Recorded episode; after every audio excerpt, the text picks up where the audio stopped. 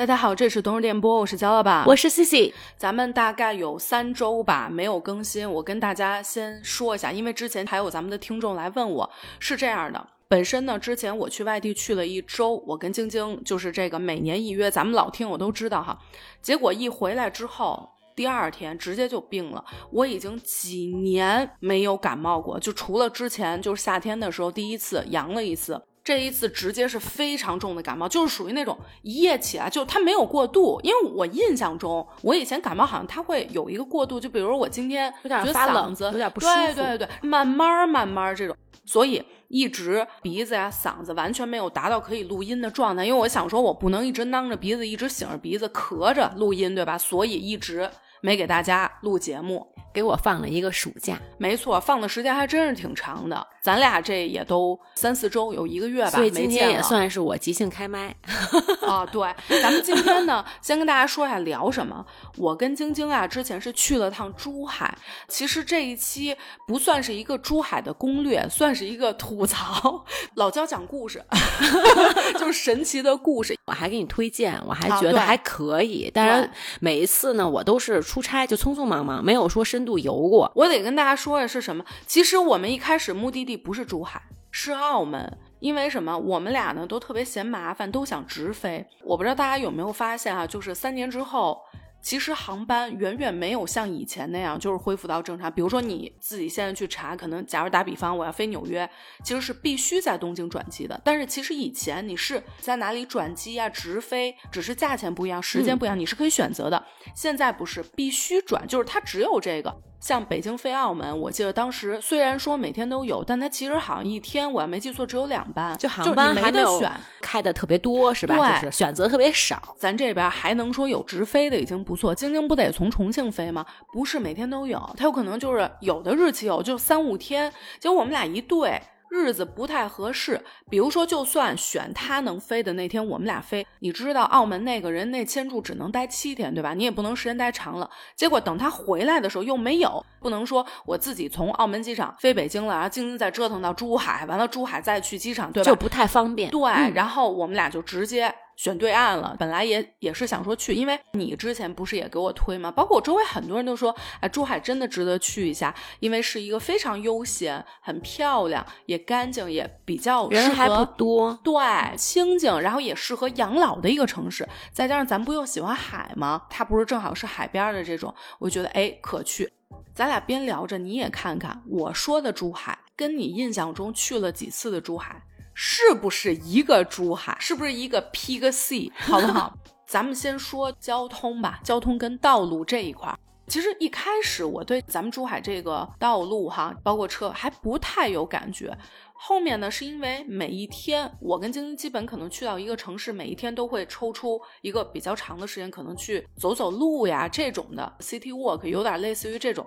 所以在第一天还是第二天的时候，我们那天走了走了两个多小时，应该是我们从饭馆出来的时候就说，咱走到觉得累了，咱们再打个车。我们俩呢就直接就是腿着。这个时候我才有时间去观察每一条路，就珠海的这个马路大概是什么样的。我就发现啊，珠海呢基本上多的是双车道，双车道，但是我就发现它每一条车道都窄。怎么说？就像你看啊，咱们这个去不同的商场，它停车位有的就是大，有的就是小，就是这种感觉。但肯定能让你停进去啊。然后关键的来了，我就在想，一个适合养老、适合生活的城市，究竟应该具备什么样的特点和属性？就是我跟晶晶还有在聊，那在我们俩共同的习惯里头啊，这个城市一定要适合行人去走路。包括骑车呀，就是这种。你看啊，像很多人就说，觉得上海比北京更适合生活。很大的问题就是他觉得是道路，就上海是一个非常适合走路和骑车的，但是北京可能跟上海比起来没有那么适合，所以它是一个衡量条件之一吧。我不知道咱们听友里面有没有珠海人呀，或者是在珠海生活的，就说你们要是去别的地方旅行的时候，有没有发现，哎，这个城市跟我生活的这个珠海有没有一些，就是可能其他城市比较的敞亮，感觉，就它的路的话都会比较窄，我听起来，没错。然后另外的话呢，可能像骑行道和步行道都不是那么的，你把重点 说出来了，珠海没有骑行道。就是行人道和马路。没错，是怎么回事？我跟晶晶不是在走这个行人道吗？人行道。我说怎么这么变了？行人道、人行道。它那个跟咱们北京这一样，就是你上一台阶儿，然后不是马路边上这块就是走人的，对，马路牙子这块。我们俩走着走着，电动车嗖擦着就过去了。我当时想说，你看这人违规了，他就不知道走在自行车道上。过一会儿，一个滑板车嗖过去了。晶晶当时说：“哎呦，这大晚上都没车，非走人行横道。”过一会儿，一自行车老远，一小姑娘在那喊：“没有铃儿，没有铃儿，让一让，让一让。”特别快，嗖又过去了。后来发现了，他是行人、自行车、电动车、滑板车是一个道，他们只能走这条道，而不是说违规。是这个和新加坡很像，但是新加坡呢是没有电动车，也没有自行车，基本上这两年有骑行的，就之前是完全没有自行车的，所以它只有行车道和行人，就是人行道。那这样的话，新加坡会有这问题吗？那它的这个行人道会不会比较宽？因为你知道珠海的行人道有多窄吗？就是就两个人并排走的话，会觉得拥挤吗？拥挤，咱俩得排成队，一前一后。后面我跟晶晶是我走前头，他走后头。主要边上人电动车还得擦身而过呢。你说我们俩没有办法，我们有点害怕呀。他那速度，他要着急看见我们俩的时候，晚上。灯也比较暗，到时候他刹不住，我们俩一个肯定就得飞了，所以变成一前一后。关键是已经这么窄了，人家中间还有不同的树啊。你记得咱那个树中间是会站一个，就是那叫什么？它不有土吗？所以我们俩就变成走一走，我们俩又得走马路了。然后一会儿又上来，一会儿又走马路，全程。你心里一点不觉得是一个悠闲、特别的 cozy、特别的这？没错，你时时刻刻要注意自行车、电动车，有时候摩托车也上来了，完了那种电动滑板车，以及一会儿前头那树全挡上了，你得要再绕到马路上再去走，就整个我就走下来，我就觉得心累，非常累，我听着都心累。而且你没有安全感，因为咱们在北京，你看咱俩有时候也走走路什么的，你完全不会担心说好像电动车到时候给我撞倒了。因为这个就是人行横道，而且就算是有电动车违规上了这个道，咱们的路比较宽，这种不会存在撞着我过去，因为我不挡。就感觉啊，这碰瓷儿的话，不知道是我碰他还是他碰我瓷儿。没 错，没错，我就整个走下来，不是就特别累吗？晶晶就说这样，咱俩真别强行并排了，咱俩就一前一后，要不然呢，咱俩就。打车就回这种，我说咱再走走吧，然后呢就变成什么？就算我们俩一前一后，我们俩身子是歪的，因为你要给人家让出来。对，因为你就老怕万一人家那个速度那么快，对吧？然后一来车我就会停下来，直接就是面冲着马路这样侧过来让他过。对，刚刚咱们说的是一个对自行车、电动车跟行人的这个规划，对吧？就是说道路宽窄啊什么的。当然，人家肯定因为珠海它的。城市面积也比较小，对吧？人肯定也要省省地儿。我发现它的道路规划，为什么我觉得还有点别扭？你看啊，咱们的环岛是属于就中间，比如说一个花坛，然后呢，你在绕的时候，不同的地方不是就出去了吗？嗯，你出去的时候，那叫什么？就是一个方向的道。就比如我右边这样出去，大家车都是往右走的，对吧？是这样。珠海不是这样的。我当时我跟晶晶在过马路的时候，我就看见有一个车环岛出来，按道理那个车我们在等着要过马路，你应该是冲着我们的方向，因为是这个口。我看有一个车是背着我们的方向在往前开，我就拉晶晶我说：“哇塞，这车大白天逆行了。”晶晶一看还真是，结果第二辆、第三辆、第四辆，我们俩这个时候意识到不对了，人家那是一双向车道。关键不是个例，好几个地方都是类似于这样的。这道路规划上可能没有合理安排好，对，就可能不适合咱们的习惯，只能说，没准就可能在人那儿，人家就得是这样，就是说可能这样是人家的。道路最大利用化是不是可能因为地方有限？那那咱就不知道了。我就会觉得，尤其是像我这种水平的、这种眼睛的，我要开车，我真的有可能就变成乱开了，肯定要违章啊，会觉得有一点非常不踏实、心惊胆战。无论说我是走路的那一位、骑车的那一位，还是开车那一位，我都不觉得他是让我觉得非常踏实的。所以在这个上面，我对他是否适合生活，就对于我来说，那我一定是。给否定答案的这个是一个哈，再一个除了路以外，之前大家都跟我说珠海是一个很悠闲的城市，我真的没发现。你知道我跟晶晶每天出去，无论说是出租车、快车、专车，就所有的车我们都打过来了，没有一个不漂移，没有一个不超你不加你。你知道晶晶后来一上车，咔哧，我一听安全带系上了，这小手抓着那把手，然后他说我已经几年没有拉过这扶手了。每一个司机啊都甩尾，每一个司机都是猛踩油，油门给的非常足。那我完全生活不了在珠海，又不能开什么呀走路不安全，骑车也没有到。然后我坐这个车我会晕车，你知对道吗？对对对，尤其你这个 晕车，对我会晕告诉你，不晕车的这么弄下去也晕。去了一个游乐场，我会觉得，如果说一个节奏快的城市，可能比北京强，因为北京是开不起来，就想甩尾甩不起来。关键珠海那个道，它也不是说多宽，这如果我要养老的话，这心脏病什么的，把我早点送走呗。真的是这样，不是说个例，因为我们每一天都在出，你想一天要坐好几个车去不同的地方，都这样。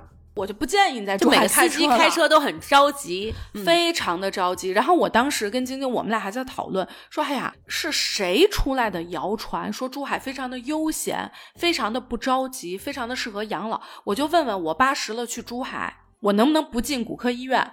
我感觉不太能。不只是司机啊，就是我刚跟你说人行横道，说明人家骑自行车的、电动车，人家都很着急。全民着急。那个姑娘为什么老远会喊这句话？就是因为她骑得非常快。你想，咱要是没错，然后我跟晶晶就觉得，哎呀，确实没想到，就是一般来说，这种沿海区域的城市，我们会觉得都是一个休闲娱乐的地方没。错，就是每个城市它的气质跟底蕴不太一样，但你看，基本上就是靠海的，跟可能靠江的、靠河的，它其实养出来的人性格都不太一样。但珠海这，我确实是不知道急性子，对呀、是怎么回事呢？我广感觉是 急性子城。我感觉是香港 过来的。说到这儿，还有一个，咱珠海不是有海吗？因为我们酒店订的就是海边的，能看见海的。当时我们有一天出去，在车上我就跟晶晶说：“我说咱俩这个订的不是那个能看海的，我说应该是看见河的。你看我也文盲嘛，因为就是我地理什么都不好。我说是不是珠海有个河还是有个江之类的？我说那肯定不是海，因为那黑色的。前头那司机人家笑了，人家说话说我们珠海的海就是黑的，就我们俩以为是海嘛，对吧？也不是说多蓝，但是肯定是不是说纯黑的那种，那那不成江了吗？就黄黑色，是属于黄黑色。嗯，司机说：“为什么是这个颜色呢？你看它特别深，是因为我们珠海是海和江的汇合。咱广东是啥江？珠江吧，是吧？嗯就是是汇合，所以它很浑浊，颜色非常暗。江海。哎，对，有点这种 混在一起的。嗯说完这个道路，咱们说一说吃吧。就生活，咱就离不开。首先，咱得上路，是吧？再一，咱得吃，是不是？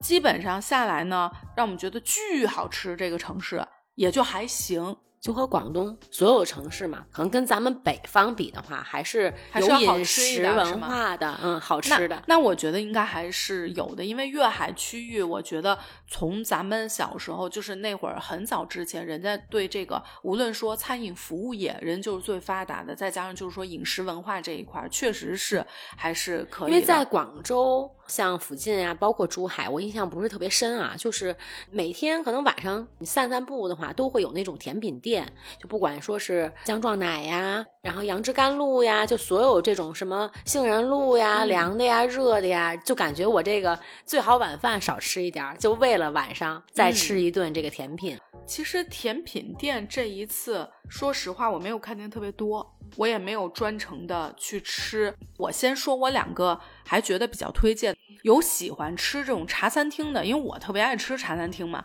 可以去吃这个颓记。颓是颓废的颓，记是记事本的记。这一家呢，其实主打的是牛杂，我没法吃牛杂嘛。晶晶是先点了一份儿，结果她吃完了之后，她又点了一份儿，她觉得真的很好吃。然后我比较推荐的是里头有一个就是番茄通粉，一般咱们吃到的那种番茄汤的那种通粉。你总会吃到一种浓浓的加工番茄酱的味儿，就是你老觉得它一点儿西红柿都没给你放啊。但是这一家，当然你想要做的好吃了，尤其你是在外头卖的，你肯定多少一定是会加番茄酱，这个不用说。嗯但是你是吃得到西红柿原味儿的，我觉得这个让我觉得非常好。因为其他的真的，我觉得工业的那个感觉有点太重，包括就是人家的原材料确实是用番茄，自己有做，对，然后再虽然说外加一些没错没错，就是你能吃出来。如果大家喜欢吃茶餐，就茶餐厅这种的，对我喜欢可以去，因为每一个小吃都一点一点的，量然后能尝到不同的味道，不是那种炒菜呀、大菜。没错如。果人不多的话，你吃不到各种各样的一个菜品。没错，而且我觉得茶餐厅是最有粤海文化的一个地方。是的就是茶餐厅，因为它是那种有点像排档。最老式的那种装嗯修，以及里面的伙计，就是那种感觉，其实是可以体会到他们的这种嗯文化的。我想起来，我当时还点了一份薯条，大家就可以避雷一下，它那个薯条真的是我大概就尝了一根儿，确实是不怎么样。嗯然后那个薯条的味儿也不是太好。如果大家喜欢在茶餐厅吃薯条的话，他们家的我就不建议大家点了。另外一个呢，吉联新丽苑这一家是吃什么的呢？早茶，但是它的特点是什么呢？它不是光只有早上，因为很多粤餐馆啊吃早茶的，它只有早茶时段有。到十一点吧，上午最晚十点。一般，来说，可能最晚最晚的有到可能两点吧。这一家的特点是什么？人家全天都有茶点，早茶、午茶、夜茶都嗯有，并且它的品种还是挺多的。然后它是那种其实也挺老广的，一进去，然后就是那种我小时候印象中那种传统完全敞开的大厅，一个一个桌子那种。当然，人家不是推的那种点心啊，摁章那种不是，还是给你上，但是就是那种敞开的，因为传统的广东那种餐厅就是这样敞开式的，所有一个大厅，然后全是桌子这种。所以如果说大家不是说早上起来能吃特别多的，但是又想要喜欢吃茶点这种，可以去吃这家吉林新丽苑。它应该好像哎一家店还是两家店可以吃这个，你任何时候晚上我就马上会想到早茶。早茶里面那个茶，其实它是很普通的茶，不是说说多好，像咱们现在喝茶也比较讲究了。然后那种浓浓的棕色的，然后有点红茶，但是又好像茶的味道又比较淡，就是有点像热的凉茶，嗯就是不加糖的那种。就我一下是那个画面，就突然会想到广东那种传统的早茶餐厅，然后里面会有那种红布，没错，你有没有那种就感觉那种大屏风什么大对展对对宏图那对对种感觉，对是的就跟办婚宴了气派 对对对地毯。这个画面感就一下呈现到我的脑子里面。我觉得你说的这个就是我小时候的广州。其实这一次珠海对我来说，我觉得也算是一个比较特别的，是因为我很多很多年，小学毕业之后，你想得多少年？我真的没有再去过任何，别说广州，就任何粤海地区的嗯都没有去过。所以这一次去，我还觉得它会有地方让我觉得像小时小的时候广州那些但是很少。嗯就基本上其他的就觉得不太一样，可能当然确实珠海跟广州还都差挺多的，但是你刚刚形容的这个，我觉得就完全精准的，exactly 就是我小时候那种老广门喝早茶的地，方。是的。对，我上一次印象比较深的，其实不是在广东省，是在海南省，就是我家附近有一个应该是比较也是比较有名的一个广州的餐厅，嗯然后它会有早茶，而且好像那个到九点，我记得就有一天我们突然说说明天去喝早茶，所以得一般在海边城市的话，你会起得比较晚，所以我们特为为了早睡，然后早上去吃它一个早茶，然后那个餐厅里面呢，就感觉人特别多，乌然后都是年岁比较大的，没错这个服务生就不像咱们北方的话，都是年轻的，都是那种 auntie uncle，就是岁数大的，嗯然后他再给你上，然后一摞什么蒸饺、凤爪、豉汁排骨，然后落在对屉上，就是感觉那个画面感一下就就出来了。没错，我最早呃应该是零六年，我第一次去新加坡的时候，那时候好像广东什么的，就我印象都不太深。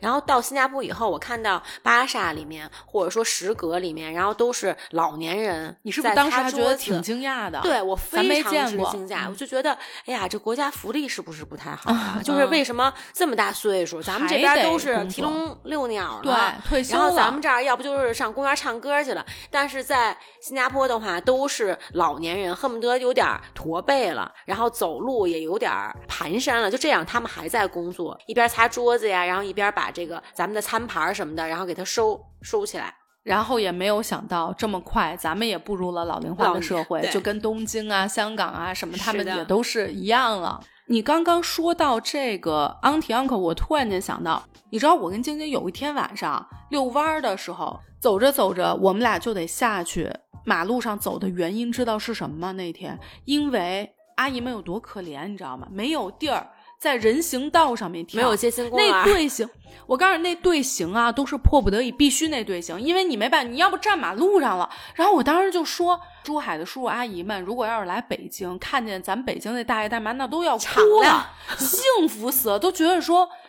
能怎么还有这一个广场能组织五个团队？而且咱这队形能排成龙，就咱能长着排，因为咱这马路还在那边呢，咱有这空地儿。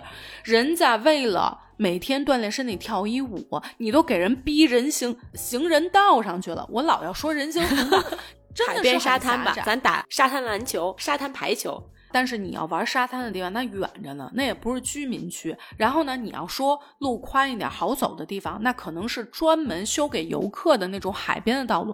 但是人家居民得坐着地铁、坐着公交车上人这地儿去，那也不现实。你想想，如果咱们生活在一城市。咱没事天天上人天安门去，不是很现实。这个事情不行啊，广场 天安门广场来不了。打比方，打比方，对对对，打比方就是说，咱要干一个事儿，住的近，你可以对上哪儿哪儿去，肯定是就近，对吧？我想起来，咱们春天的时候录过一期，在春天怎么去踏青这么一期节目，那就在珠海，像街心公园这样的场所是没有的，是吧？有，但我不觉得它是那种街心公园，因为你知道，北京现在每个地方感觉边上都会有一个公园，可能有的也不大，就是这种市政的绿化的规划。但我感觉我见到它那两个公园是属于那种。真的是公园，就是那种可能是不是里头有游乐设施，就还挺大型的那种。我这不是社区上的公园，而是说真的是像咱们这大公园，什么中山公园、景山公园，我觉得是有一点这样的，因为它外头还有那种什么小雕塑啊，就是这样的。我就感觉它应该不是为咱们便民去去弄的。明白。我之前吧，因为我小的时候一直觉得广州那个绿化跟咱们北方，咱们北方比起来就是秃的，光秃秃，人家那个就是绿油油，特别好。但这次我去珠海，我感觉珠海没啥绿化，树也没那么多，没那么多品种。只要是说南方，包括前两天我出差去宜兴，我就感觉哎呀，四季都是能看到绿色，就挺羡慕的。包括说你说厦门也好，或者说广东其他一些地方，去的时候就感觉那个大柚子挂着，芒果树就在路边上，一年四季你都能是这种欣欣向荣，就这种感觉，丰收的感觉。对对对对对。我之前应该节目中也说过，熟悉咱们的听友应该知道，我喜欢冬天咱们北京的树杈子，我不喜欢一年四季绿油油的，就是我喜欢可能春天夏天它是绿的，但是如果秋天它必须要有落叶，冬天它必须是干树杈子，而且我非常喜欢树变成一个干树杈子的那个状态。其实你看。你知道我很少拍照片吗？我照片也特别少，但其实我手机里面拍了不同的，有点暗影的那种树杈子。我是这山望着那山高那种。没错，人我在新加坡的时候就特别想是秋天和冬天回来，因为我觉得我必须要对我再过一个夏天白回去了，没错，就一定是要感受一下冷不一样的。对，但是我现在生活在北京以后，我就非常向往南方四季如春。尤其冬天，可能想去海南呀，想去暖和的地方，就人啊还是贱。我跟大家说一个这个冷知识，咱们真的啊靠上加倍了。如果咱们老听，我知道晶晶是我另外一个关系非常好的闺蜜，但是她是生活在重庆，我们俩是异地的状态。她呢是有孩子的，她的老大孩子就是这个加倍，咱这次靠上人家了。加倍应该是四年级。当时呢，我们在有一天的时候，他不是有一些那种游客打卡的这种海边儿，就后建的什么爱情邮局、城市阳台，我我看到了，因为那天晶晶发了朋友圈。我上一次去珠海出差的时候，就在这个就是游客打卡，对游客打卡。当时呢，我先讲一下我当时印象啊，是一个好像可以进去可以写信，没错，就然后寄那个明信片，对对对，然后是有点爱意浓浓，有点像谈恋爱这么一个，反正都跟爱有关系。就是一个建筑，完了里头卖东西的，对，然后有点像那种灯塔在海边上，就是咱们这个以前的那种灯塔，给我的感觉是有点冷清。就比较突兀这么一个，然后又会比较单薄吧，因为我觉得好像现在海边建的都是像什么有点吃的呀，有点喝的呀，有点这些东西。但是这个建筑在那个珠海那个海边的话，好像只有它。你们这回去的时候是还只有它吗？这儿一个爱情邮局，然后走一站地一个珠海渔女，然后再走一啊，站、那没有，我就是那个爱情邮局，嗯就我正好住的酒店离那边很近，嗯所以出来的话散步就走到这个，我觉得好突兀啊。然后就感觉，尤其到晚上的时候，超级冷清，嗯就还不如是一片海边，嗯给我是这种感觉，就还美一。点儿是吧？对，然后你 反正没有感觉出是爱情游戏暖暖的那种感觉没有。只感到了金钱和旅游的味道。是对，像你说走一站地啊，什么这些我都没去过，等于呢是这一条线儿，游客打卡一日游的这条线儿就沿海的一条路是吧？对，它呢种了很多椰子树，就非常多。当时我去的时候，去到那时候我还说呢，我说这怎么感觉像三亚呀？然后呢，晶晶就给我讲了，他说加贝跟我说了，你知道珠海这么多这椰子树是怎么回事吗？人家这些叫观赏椰，就是专门为了咱。做旅游城市种的椰子，什么是观赏椰？它上头不是挂着那个椰子吗？绿色的，但是这些椰子是不可以吃的，不像比如海南那个咔弄完给你一喝批嗯喝那个，那个是不行的，所以这个叫观赏椰，就是只能看，它就是一嗯看着打造氛围的椰子树，但其实那上头的果实什么的是不可以吃的。如果说大家去珠海玩，因为其实多的你说怎么攻略啊玩的这种，其实我觉得没有说太多讲的，因为休闲的城市，对，就是走一走，随便看一看。所以不再多的赘述怎么玩啊什么的，这个没什么说的。但是我推荐大家啊，如果去珠海的话，咱们在微信上面搜小程序叫“珠海观光巴士”，这个东西呢就特别像，你看咱们上国外去，它那个 City Tour Bus。我建议呢，大家去买这个票，它是工作日是二十五一天，二十四小时任意随上上随下对，嗯然后周末和节假日是三十。然后呢，这个小程序上除了这个观光巴士之外，其实像那个船，就是说它有那个，比如说澳门环岛啊什么的，船票也是可以在这个上头订的。然后另外还有一个就是，但那种我没坐，我不知道它现在还有没有，就是它车。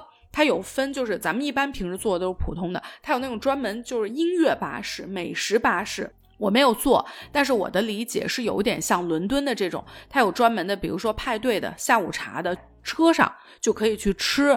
可以去玩类似于这样，嗯。但我不知道现在珠海还有没有这样，因为当时我跟晶晶那一天，我们坐了一辆巴士，那个巴士我一看，它肯定就是美食主题的，但是只不过它那个餐台呀、包括就它上头还有冰柜、有啤酒什么的，全部都是盖着的，就作为普通的，所以我不知道人家现在还有没有这个类型的。嗯如果大家去要感兴趣，可以搜一下看能不能订得到。这个巴士呢是三条线路，一条呢是情侣路的南线，一条叫香洲、横琴、长隆，然后一条叫浪漫香洲。浪漫香洲是一个环线啊。先说情侣路这个南线啊，它呢基本上经过了，不是基本上全经过了，就是打卡景点儿。我就这么说吧，大家如果这个珠海观光巴士就弄这票，基本珠海你就玩过来了，就没有漏的。确实有点像旅游城市打造的。观光巴士我就很适合，因为珠海城市小嘛，就很好弄。你要北京的话，你弄一这巴士，一个区域一条线，而且你这一天能转转两去几个站？酒店也省了。两天够呛。这北京，我跟你说啊，这一个月玩完了，真的每天特种兵，你知道吗？堵车都堵路上了。然后呢，他这个是你像这个情侣路的南线，基本上日月贝，日月贝就是珠海大剧院，它等于是建在海上的一个贝壳状的这么一个建，那个还真的挺好看的。哎，你还别说，我觉得那个比悉尼歌剧院要好还看，漂亮，就是里对面有什么内容吗？就除了咱们这个就跟咱国家大剧院一样表演的，就是它里面表演的话啊有什么？有的时候可能是有演奏的啊，这个要嗯看每次每嗯季都有什么。但是就是说外头那个建筑，它等于相当于是错开的两个贝壳，就远远看到晚上还会有打灯这种，嗯就真的还挺好看的。因为它是在海上，然后它又是一海上个贝壳，嗯没错。这次呢正好赶上珠海在做这个珠海艺术节，所以我是提前订了这个日月贝，就这个珠海剧院里头，因为我大家看了一下，我说哎，孟京辉这个《恋爱的犀牛》啊正好在里头，嗯对。恋爱的犀牛，我真的很多年没有看过。我我第一次看的时候，应该都还是上学的时候，我要没记错。好多年前我应该是在保利看的。然后呢，当时出来晶晶说：“我还真没想到哎，他说我还觉得挺震撼的，说这些演员人家那个气息的稳定，那个唱功就恨不得是跑跳，然后在那唱，你根本听不出来，就说真的是很不错。我说哎，你说着了，咱这次来珠海的这个团队是孟京辉戏剧工作室底下的空花组，空花组人家最擅长的就是一唱。我告诉你，就是一吻。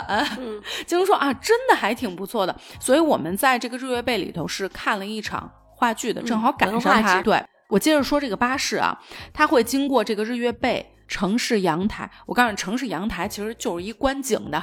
咱刚说那爱情邮局啊，就是一卖东西的。然后还有那个珠海渔女像，就有点像丹麦小美人鱼一样，然后就是立在那儿的。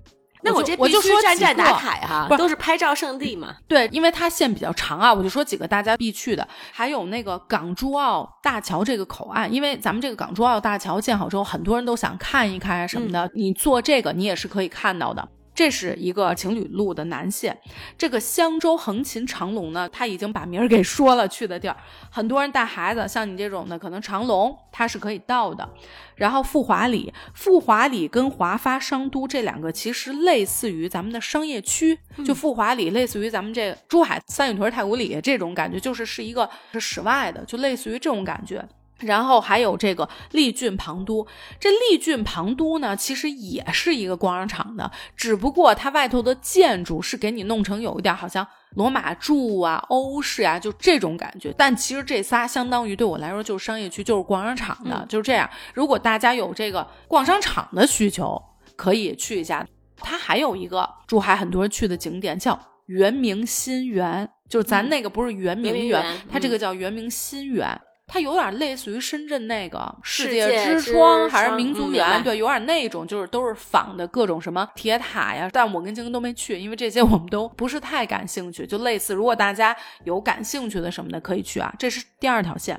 然后，浪漫香洲这个环线其实很多站点跟前面两条都是重的，但是如果你要去吉大，可以坐这条线，这是咱们这个交通巴士。你要是去珠海，时间可能就两三天，你就直接买一这个，就又省钱又方便。把整个城市转了一下，大概能了解一下珠海到底都有什么样的好吃好玩的地方。没错，没错。我对珠海呢有两个印象。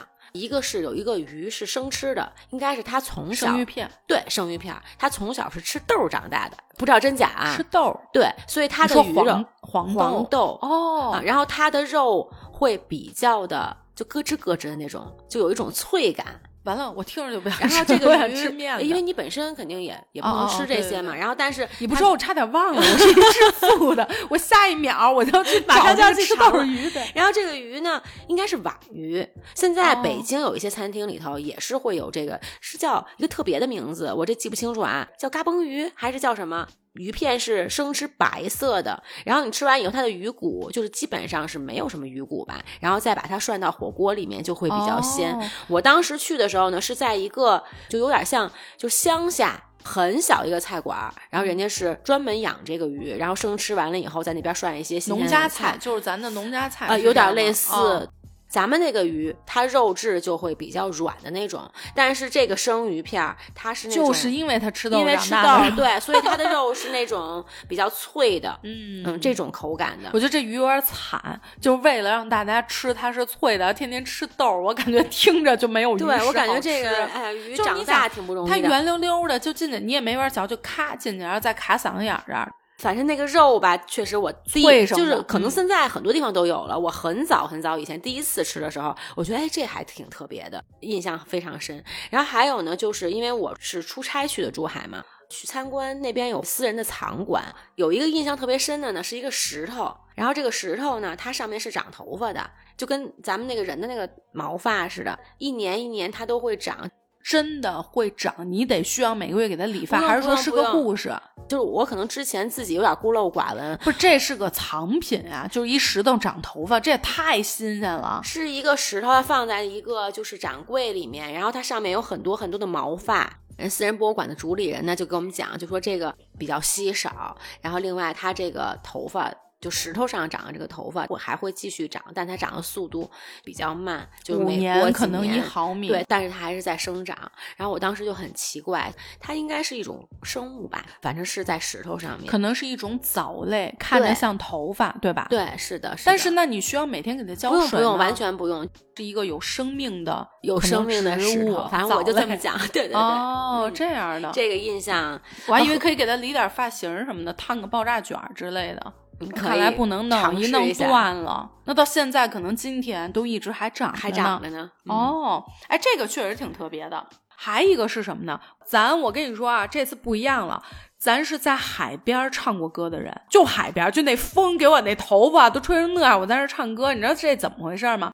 珠海这个海边儿啊，它都有那种个人，就比如你，你下一唱吧，你拿一 iPad，你有音响，有这个，比如咱录音话筒或者唱吧，你就跟那儿支摊儿去，怎么就叫支摊儿呢？我那就是不是开演唱会。是挣钱的，是一首多少钱？你得拉客，你是靠这挣钱的。我是你那我这音响得背上，然后得上餐馆里那种。人家就在海边儿，隔几步就有，就是人家互相也、也不影响互相生意。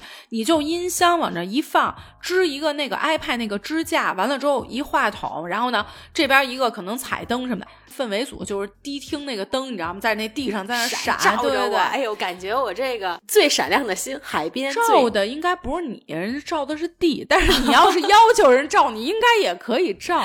我跟晶说走，咱俩必须得唱一首。他不行不行，我现在真唱不了，唱不出来。我说那不行，那我也去。然后是几块钱一首，我怎么都有点忘了。啊，就是还得花钱唱歌呀，对你得花钱，人支摊儿的。不是说我挣 钱这种。过去之后选了一首，我就开始唱了。我身后就是大海，海风跟海浪，咱这体验感出来了。就对我来说是一个非常新鲜，以及我喜欢那个体验，因为可能本身我就喜欢唱歌，然后我就觉得，哎呀，在海边儿自己唱一歌还挺逗的。就是你去那么多海边城市，人家没有边上支这么多摊儿，就是弄这个的，就像咱俩也能上那儿支摊儿去，只要咱有这设备也是可以的，没问题。而且生意还不错呢，因为我当时唱的时候后头已经排上了。珠海的话有这种像什么网红呀多吗？你说拍那种 vlog 各种各样的，对对对。因为我去像四川，或者说是我上一次去西藏沿途的话，很多很多都在拍视频呀什么的，做线上的这种。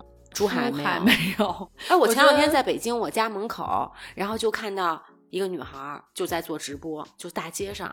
我觉得是这样的，你去的地方一定得是，要不足够热门，比如说重庆、成都、长沙这种旅游有可看性、可观性、对可拍人家肯定。是博主网红多，嗯因为人家也是要拍大家喜欢看的。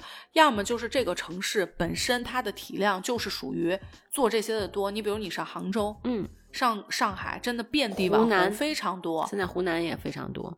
我现在再顺带推荐一个凉茶，凉茶铺叫古春堂。全国人民啊，除了粤海地区，对凉茶的印象都是某老吉，就都是这种。但其实我想说，那是饮料，那不是凉茶。真正的凉茶真的是治病的，它其实有点像中药，就是黑药汤子，喝起来挺难喝那种。我跟晶晶去到珠海，可能大概两三天之后，琪琪立刻上火，我舌头上几个特别特别大的泡，然后当时就很猪，就说完了完了要发起来了，感觉这是有点怕要风热感冒这种。就搜了一家凉茶店，然后你知道它是那种小葫芦瓶儿，你知道吧？就是大概可能两百毫升这种。火速下单了，一个是专门治喉咙的咽喉的，一个是专门清热解毒下火的。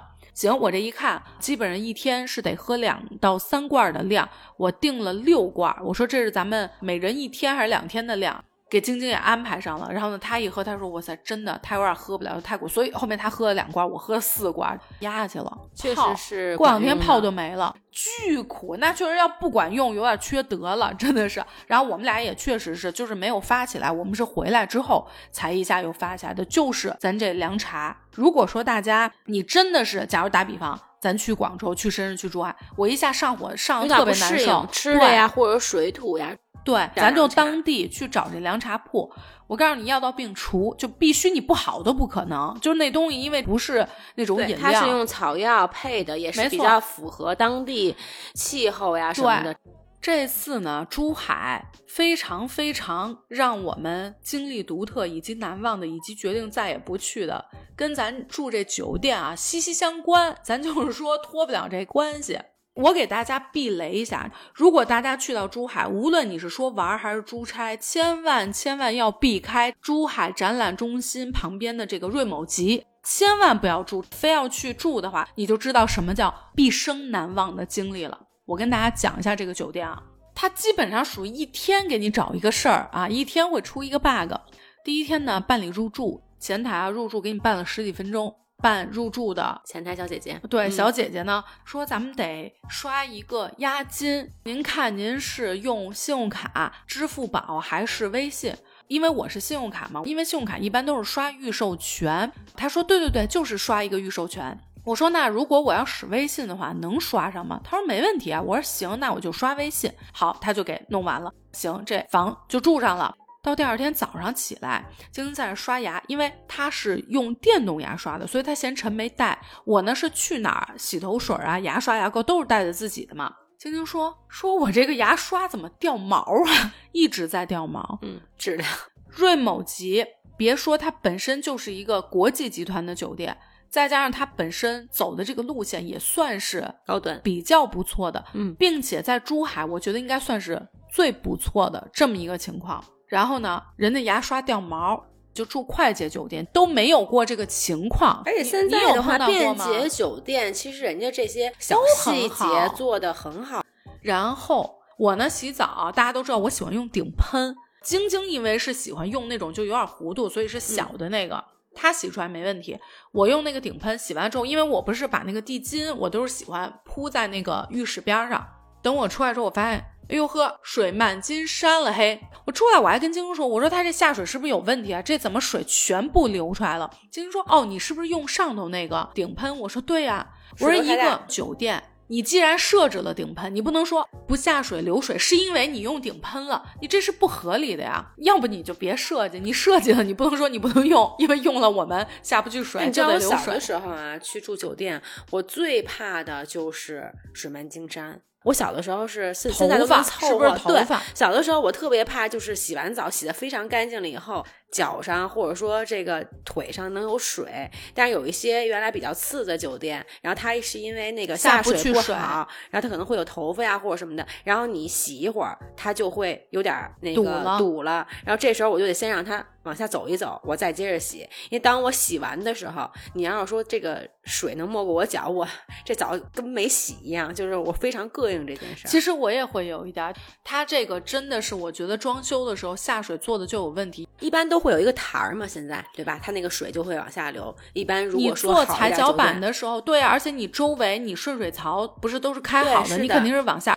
然后呢，有一天晶晶就是早上在那儿边抹油，然后呢就说：“哎，你有没有发现咱这脸啊，都别说挨镜子特别近，不能稍微弓一点腰，就是你可以直身站在这个洗手台远一点的地方，没事，稍微弓一点，脸非常的烫。”我说我昨天晚上就发现了，他怎么回事儿？我说我还以为是不是我哪儿过敏啊什么的。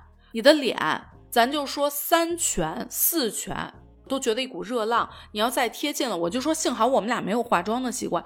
如果有化妆的习惯，妆化完了已经融了，妆还没化完已经融了。有个照灯如果嘛，射说灯在脸上。不是射灯的问题，我们俩得探探秘，这什么情况？这股热浪，然后我就用手去摸了这镜子，给我烫回来了。摊鸡蛋了，巨烫，两个镜子都是，因为它是一整面特别大的镜子嘛，别一会儿爆炸了。我说不行，我得下去问，特别的烫，我没有遇到过这种情况。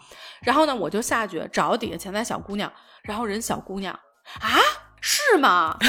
比我还惊讶，不可能吧？这么奇怪啊！一会儿给我回电话了，说说您放心，没有问题，没有问题。说我们这所有房间都是这样的。特别设计的，我说啊，那为什么你得给我一解释啊？是怎么回事呢？它为了让这个镜子防雾，所以它底下应该是有电加热设管，备没错，一直在给镜子加热，所以越加越烫，越加越烫。是我说您是不起雾了，到时候镜子该爆炸了。我说现在每个人做家庭装修也好，人酒店都是防雾的，我们家也防雾的，不烫啊。也就算了吧，这解决不了啊！人每个房间都这样，特为给你加热的，你就啊凑合是点儿吧。是掉毛也得凑合，下水道凑合，这镜子也得凑合，咱就都凑合着来呗，是吧？就已经是一个凑合事儿的这样的。然后呢，晚上我跟晶晶洗完澡，穿上睡衣就特别抠，o 就说聊会儿天儿，就觉得有点凉。然后她穿了一件浴衣，我就去找去。我说这个白天可能打扫卫生的时候把我那件可能给洗了没补上，我就打电话要了一件浴袍过来，我就给披上了。第二天晚上回来的时候，我那个床啊有一个床尾凳。一进来，你猜我看见了什么？我那个床尾凳上整整齐齐摆了五件浴袍。我跟晶晶有七件浴袍，所以你知道我当时那个感觉就是很异样，又觉得好笑，就是那种给你给你给你给你，你不是要吗？给你，就是我少浴袍我要浴袍，完之后你给我弄，就没有这么玩的。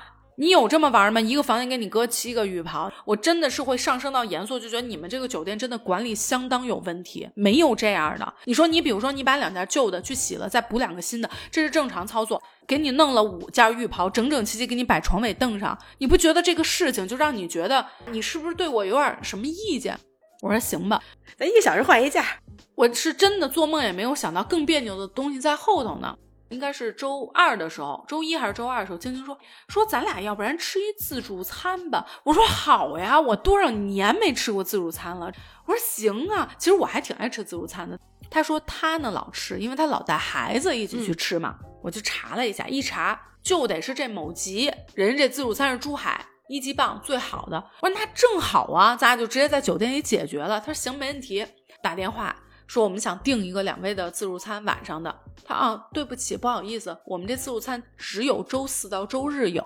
那行，那咱要不然定一个周四的吧，这样咱们周五走嘛。因为当时想起来这事儿的时候已经是周一的时候了。我说行，那这样咱们周二的时候打电话定一下，咱们定一个周四的。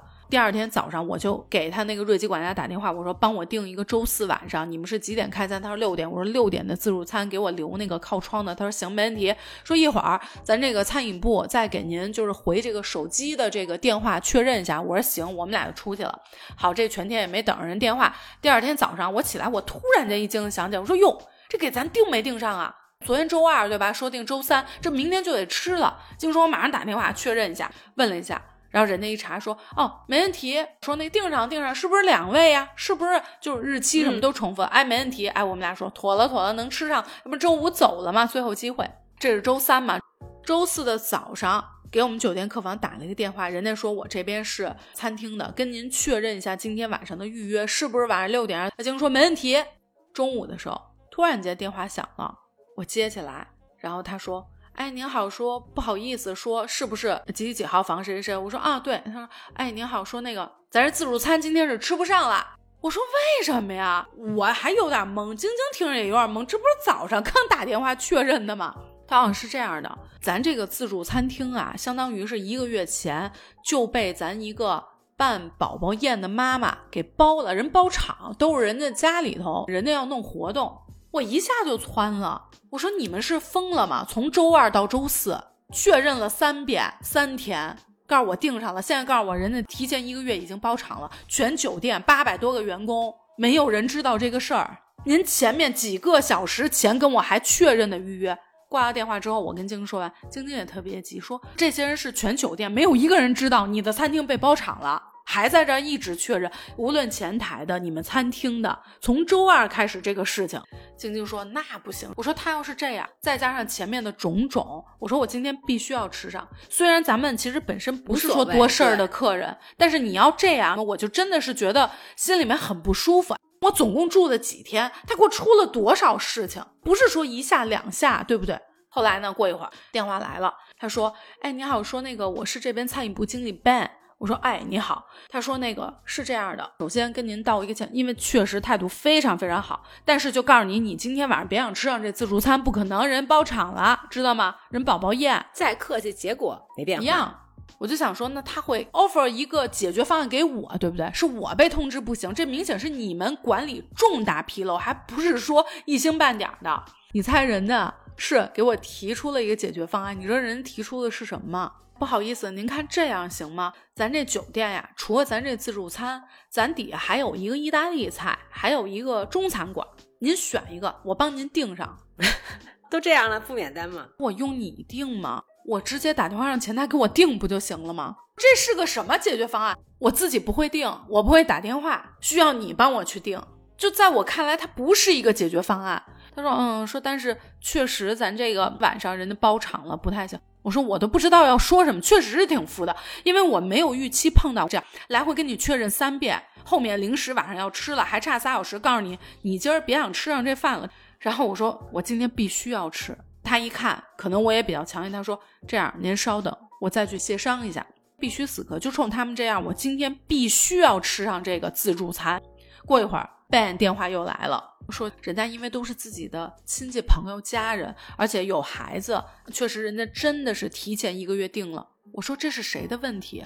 人家提前一个月定了。我说三天了，从周二开始，全酒店上海没有人知道人家提前一个月包了场了。那我问一下，人家包场，人家餐厅要不要布置？门口拉卡拉要不要放？看不见，都看不见，都不知道包场了。还跟我来回来去，我说你们确认什么鬼啊，在这确认？是因为你一而再再而三，这周他并没有拿出诚意，对呀，对吗？送你一个什么东西，或者给你升个房间，你可以跟我说，我可能不需要，对对对，我可能免单。那如果说是这种级别的酒店吧，你的管理水平应该体现出来呀。这时候你就应该拿出你的诚意。一个是管理的问题，还有就是我不知道你说这个奔这个他是应该已经是经理级了吧？在这种程度，对对，他已经是这种级别。那如果你遇到这种情况的话，你应该会灵活一点。咱们不说聪明一点吧，就是你肯定是会有遇到这种情况的时候，并不是我这是第一例。后面呢就说实在是不行，那你觉得谁听了能高兴啊？我说你这已经是打了第三个电话了，还是几个了？我说咱也什么都不说了，六点开餐，我会准时下去，我就自己过去吃了。反正你自助餐，我也不会管说你们是不是包场什么。我今天我会自己准时六点我就下去吃了，咱俩就别说了。他说真的不好意思，您再等一等我，我去跟那边客人协调一下什么的，就挂了。一会儿电话又来了，说哎您好，说那个我跟人那边客人商量，人家说哎表示也可以理解，说那个那我这边留一个边上的小一点桌子，对对对。就这个时候了，还是没有任何的诚意和解决方案。你的错误都已经犯到严重成这个样子，三天的时间，这么一个简单预约的事情做成这个鬼样子，还是没有。是我提出来的，我说你们也不说，你们俩免费吃了，或者说免一，或者说打折，我们没犯任何的错误，我们要承担你的这个结果。他说，嗯，说那这样吧，说您等晚饭的时候下来餐厅，咱们亲自说。我说行。下去了之后呢，Ben 就来了，然后就说啊，说那个真的不好，就又解释了一通。我就看着他，我说你们都这样了，我说是不是应该给我优惠？他说咱们优惠完四百八十八一位。我看着他，我说多少钱？我立刻反手打开大众，大众团购一张券四百八十八。他的意思是说，因为原价五百多。我说这用你优惠啊，大众团个券就是四八八。他还在跟我解释说，但是这是优惠价，我是表达有问题还是怎么了？我之前啊是跟佳佳在苏州，然后酒店出来的时候，他那个杆儿就是那个放车的那个杆儿，突然它掉下来了啊！确实他碰着佳佳了，然后当时呢，我就赶紧看了一眼佳佳，懵了，不光是疼，还吓了一跳。然后我们就回去，当时就跟他急了，我说因为你这个酒店对吧，也是这种级别酒店，而且我们是正常在走，如果说你是放下来，我们肯定是是会走人行道的。然后但是当时那情况，他的杆儿是立着，那我们肯定是走宽的。而且当时前面后面还有其他的客人，然后是这么走，然后你突然下来这种，那现在是没事儿。那如果出现什么问题了以后，这个东西真的是不能往往后想的事儿。然后呢，但是当时人家也是拿出诚意说道歉，或者说说我们在修啊，或者怎么怎么样。然后当时呢，我跟佳佳确实我们两个人要着急出去，我们走了。然后等我们晚上回来的时候，已经我忘了除了红酒以外还有什么其他的，对，已经放来。然后人家会留一个条还是怎么样？然后人家说还是电话，这个我记不清楚了。人就会说就是今天出现了。这个事情我们非常的抱歉，然后所以呢，就是您先说您没事儿吧？就现在还有没有需要咱们去看一下或者怎么样？我们说目前还行，就没有什么其他的问题。然后他说那我们就是给你们送了东西到您房间或者怎么样？就是人家是马上就会做出人家表示。那这时候的话，我跟佳佳回来我说，因为确实当时也没有什么大的问题嘛。然后佳说，哎呀，这一下没白砸，你看看这，就是你会觉得，我告诉你，在人家珠海瑞某街没有这个。你别说说什么还写条什么的，人家很坦然，就觉得就是动动嘴皮子，人家没有任何的怎么让人掉毛，我就掉毛，对吧？那浴袍你不是要吗？给你七件，对不对？我这镜子就是烫的，人就是这样的。然后呢，当时理直气壮，感觉人家可能不觉得是问题。当时就这个价钱，对，应该就是你。然后其实还是应该提出要求。你要在我这时候，可能你还是比较脾气好，要我我就已经急了。就是我已经提出我的要求是什么，不要你给我解决，我要我的要求，你给我解决。我之前不是提两句，你是给我们免单呀，还是说怎么怎么？人没搭理我这茬儿都。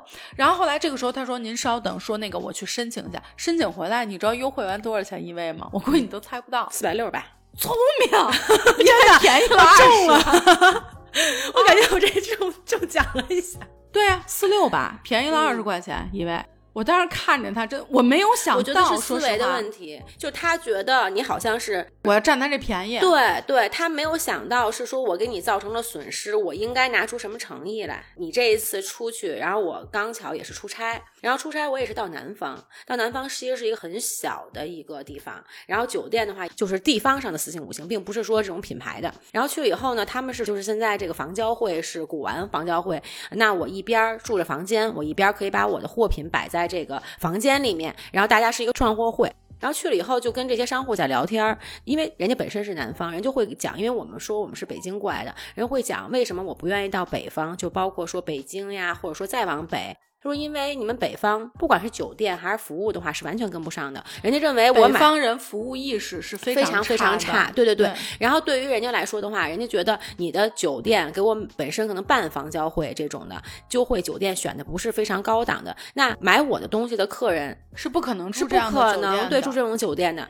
然后刘希呢是说酒店的服务，然后我们可能今天要个什么东西，酒店是在北方，他没有什么提供给我服务的。但是我就住一宿完了，就是。”是好像理所应当，就是你只要是住在这儿，没出什么大问题，就跟我没有关系。没错。但是他们在南方的话，就是酒店的话，人家服务意识非常强。又说到点儿上了，珠海这个，所以我这一次珠海瑞某吉，我真的不停的在提他的名字，就让我一点儿不觉得我是在粤海区域入住酒店，因为我跟晶晶反复也在聊这个事情，因为我们都觉得广东区粤海区域服务意识是非常强的，而且非常好。这次真的颠覆了，完全真的没有遇到。紧接着四六八一位嘛，这不是我就惊讶了，一位给我便宜了二十块钱，想占我的便宜，虽然是我给你弄错。但是呢，我已经给你优惠了，然后你还是有点胡搅蛮缠，还是我的不对了。对，然后有点想跟我们好像占我们便宜。如果说能这么办事情的话，那就是思维上的问题了。他不是说他不会办事儿。然后呢，后来我说您看这样行吗？说你们两位喝不喝酒？我可以送你们一瓶儿，对我可以送你们一瓶儿在这个自助餐上面没有的红酒。然后后来呢，他又带着主厨又过来说：“哎呀，说您吃素，那我给您准备一点素菜吧。”给我上了一个意面，一个豆腐，一个凉菜的笋。等我回北京的时候，我一查，咱北京瑞吉酒店自助餐三二八，咱北京最贵的、最好的。跟它这个珠海瑞某级价钱是一样的。我刚才也在想，因为你刚才说四百八十八的时候，而且是打完折以后，你比人家那种又丰富又更好的那种还贵，你就是不合适啊，对不对？你就说你送那点意面豆腐值多少钱呀？要我的话，我直接给你免一位，对不对？但我真的是后面我都懒得费口舌，你知道吧？这整个弄下来之后就感受非常不好。就当时听故事，因为后头还有呢，餐厅的这个事情不是就已经结束了吗？当时这不就周四吗？周五就回来了。回来了之后，紧接着我不就生病吗？到一周多的时候好了一点的时候，我突然间那天脑子里面一想，我说：“哎，我说我之前那个刷的那个押金，这个又 call back 到前面那个小姐姐，所以我为什么要讲前头那个？她办了十几分钟在这儿呢？我就突然间一想，哎，我说这一笔，我说我查一下，一查我就发现他这已经扣了，我就给银行打电话，我说您帮我查一下，这是一笔预授权还是一笔消费？”他说：“哎，您好，女士，您这个钱是消费啊，已经划走了。我当时那个火，你知道吗？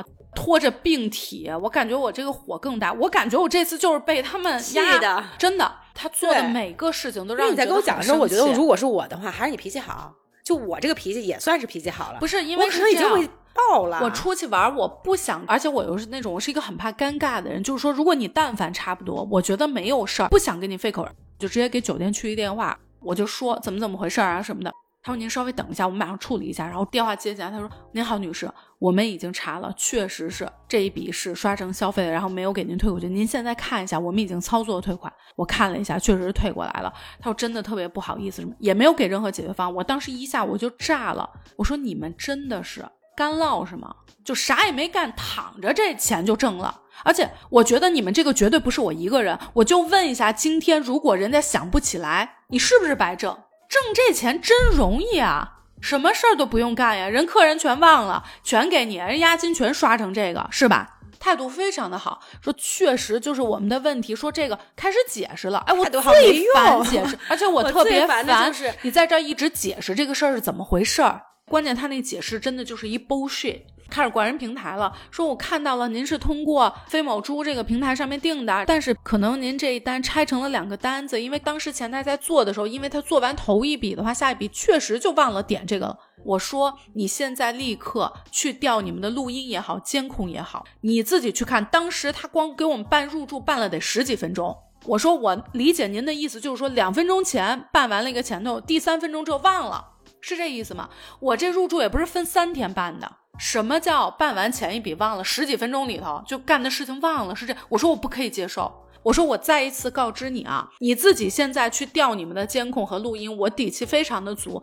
你去看看我是不是问了他两遍，刷的是不是预售，显示的是销售，是不是预售，并且我当时还问了他是不是刷卡跟微信、支付宝一样都能刷预售，他非常明确告诉没问题，是这样的。